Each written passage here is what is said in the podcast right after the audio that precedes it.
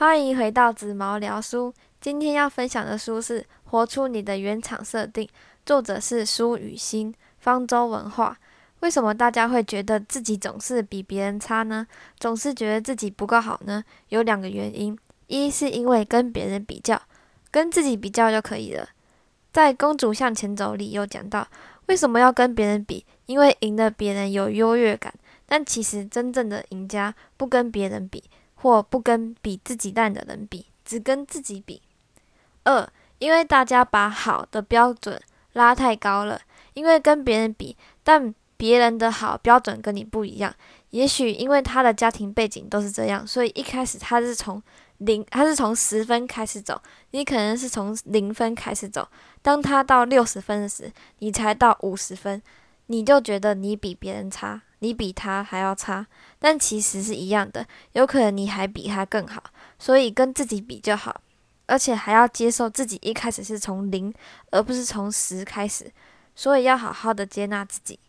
上一本《零极限》是透过无形的力量或微观世界来找到自己的方向，这本是偏向巨观世界来找到自己，就是公主向前走的延伸方法。我觉得这两本会是大家一辈子的人生课题。书里有个小测验，是个你能时长一段时间来检测自己的问题。有二十个题目，每一题有四种选项可以选。第一个是完全不符合，第二个是少数符合，第三个是多数符合，第四个是完全符合。完全不符合是零分，少数符合是一分，多数是两分，完全是三分，然后全部加起来可以评分。然后我大概讲四个问题就好，其他问题你们可以去我的 Instagram Instagram 看。然后我好，我先说四个问题。我的人生中有一些遗憾，能让我难以释怀。第二个问题，如果过去的某件事能重来，我会做不一样的决定。第三个问题，我对某人事、状态或经验有罪恶感，觉得抱歉。第四个，我的情绪经常处于不舒服的状态，也许是愤怒、忧郁、悲伤、羞愧、紧张、担心等等。然后你们就用这个题问题来对自己评分。然后把分分数加总，零到五分是接纳力充足，十六到三十是轻度不足，三十一到四十是中度不足，四十六四十到六十是重度不足。那我是七分，但不代表我很厉害，七分还是有很多进步空间。而且人会变，每天都在发生新的东西，会发生都会影响着我们，所以。这个测验只是测你最近的状态，不是永远。也许下周分数就不一样了，所以可以常常拿这二十题来问自己。这本书作者用他的经验，加上一步一步的带你认识自己、接纳自己。作者小时候搬家转学，转到一个爸爸妈妈都。是学校老师或是校长的小孩的班级里，所以常常背黑锅、被处罚、被排挤。想必大家都有被排挤或是排挤人的经验吧？有一次的朗诵比赛，因缘际会，他去参加了比赛，又得了第一名。后来，之前爱处罚他的老师突然对他好，请他教他的女儿如何朗诵。此刻，作者了解到，当你是第一名的时候，就能量就就能让所有人都在乎你。这个信念深深的埋下了，让作者花了三十年才撇除这个信念。在这三十年里，就算得了无数的第一名，也不快乐。以他的例子，就是陪他三十年的阴影魔兽。那你们呢？这些阴影主导了他三十年的黄金岁月啊！所以大家不要虚度光阴的，拿回自己的主导权，好好走进阴影魔兽。的小房间，好好的聊天。首先就是找到你自己的阴影魔兽，魔兽就出现在当你厌恶的人的行为时，它就出现了。所以很简单，明天或是等一下，观察自己生气的时候，或是有那种我觉得不要成为那种人的想法时，或我讨厌他时，那就是你的阴影魔兽。其实就跟上一本《零极限》里讲的一样，别人问题就是你的问题，你要负百分之百的责任。这本书就是教你如何做。比如你常常抱怨家人不做家事，搞不好你自己也没做，是你的问题，不是他的问题。有问题的时候你都在啊，对，或者对电视政治人物骂，两套标准说空话，为了权力走火入魔，搞不好你自己也对别人两套两套标准呢，自己没怎么样，没什么成就，还叫小孩要怎么样？明明就是你自己问题，小孩根本就没有错。或是吃零食吃到走火入魔，你看多简单呐，一下就能找到自己的阴影魔咒了。很多爱讲道理的人，随随便便就能讲出一堆一堆道理的的人，其实都是在对自己说，因为自己没有这样，怕别人也这样。所以任何人都要回到自己身上，静下心来。第二个问题，当有人批评你，让你极力想反驳时，就是阴影魔兽现身的时刻。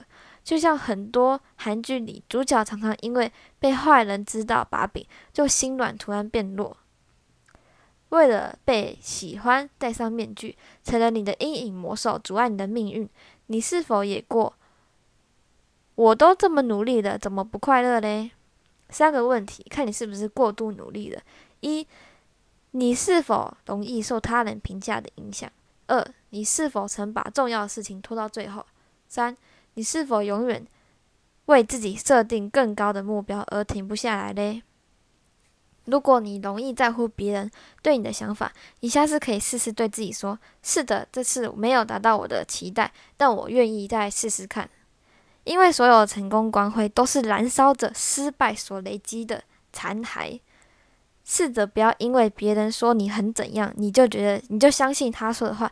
虽然别人给你的意见反馈让自己反思也不错，但你还是要知道自己就是怎么样的人，要你管哦。容易受别人评价影响，应该就是比较没自信。要多爱自己一点，要安慰这样的自己，不要讨厌自己。因为连你最熟悉的自己都要讨厌自己，那谁会看到你的好呢？这也是我对自己说的话。因为我也是一个没自信的人。第二个，拖延，有时拖延不是不重视，而是太重视，害怕自己没办法达到自己的目标，还还没开始你就开始害怕了。你怎么知道你会失败嘞？你怎么知道你会不成功呢？你怎么知道你会成功呢？很多事你没有你想象这么难，只是自己吓自己而已，或把目标拉太高。比如你设定考一百分，结果考九十分，如果是我，一定很开心、很满足。但有些家长就会对小孩说：“你要考一百分才可以。”这可能就造成小孩开始对九十分不满足，一定要满分才满足，也会开始恐惧失败的后果，让他不敢、不想开始读书，因为没有，因为怕没有一百分会被骂，成为完美主义者。所以，小小的一个要求就可能成为大大的问题阴影。第三个，你是否设定更高的目标而停不下来呢？很多人手机不离身，一直想把讯息回完，这叫目标上隐形的完美主义。喜欢上每回完一个讯息的成就感，不如好好想，为什么你会这样？怕别人不喜欢你吗？还是怕自己没有得到信？没有得到，没有得到喜欢吗？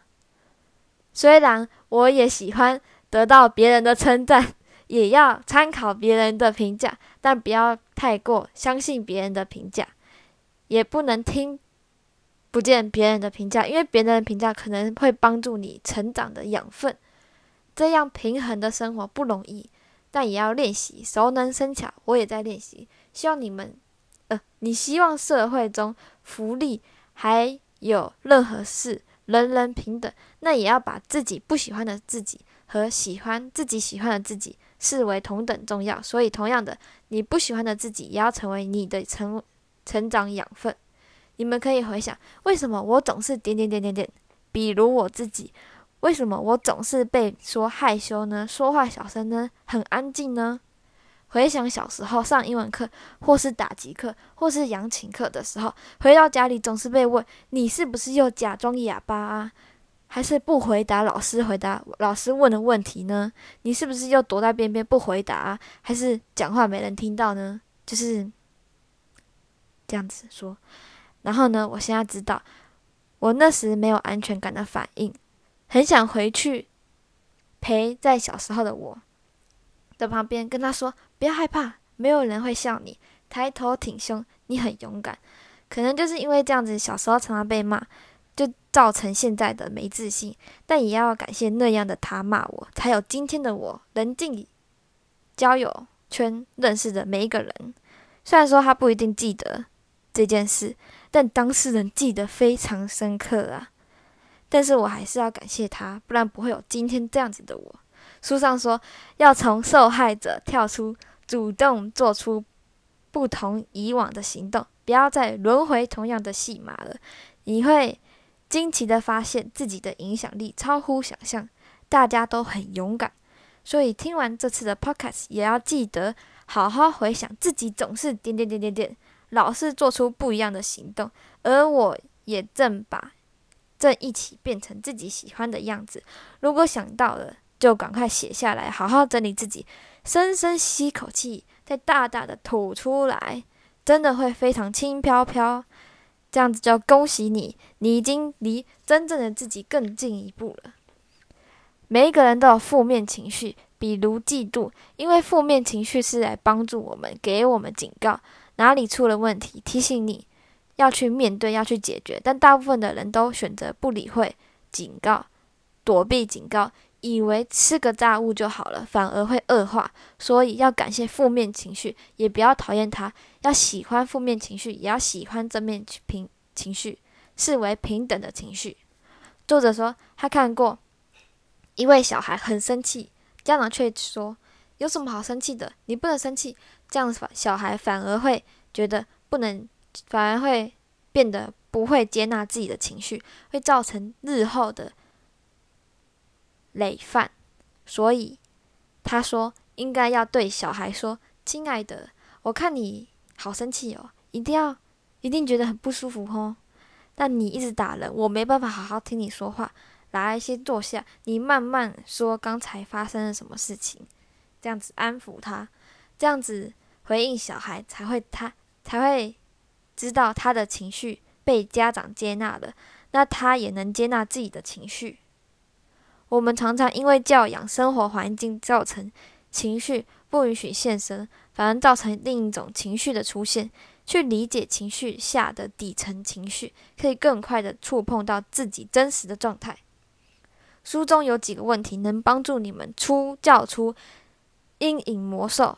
有兴趣的人可以自己去看，因为问题蛮多的。就像刚才说的，问自己为什么总是点点点点点，然后写下来。仔细思考哪些过去的经验造成现在总是怎怎么样，或是如果现在的情绪有情绪的话，赶快问自己：我的生气里是恐惧吗？还是有不安吗？有恨吗？恼羞成怒吗？还是嫉妒？比如我现在的紧绷，在外面的紧绷。第一个问题，问他问紧绷，问他这个情绪什么时候会出现呢？什么时候会出现在主人身边呢？第二个，你出现的时候，主人有什么表现呢？你会对主人做哪些事呢？主人喜欢你吗？为什么？你觉得你出现是为了什么？想告诉主人什么？那我就举自己的例子，我是叉叉叉的紧绷，我在主人不在不熟，在不熟的人旁边会出现。到主人身边，我出现时，主人会有点不自然，在不自在、害羞、文静。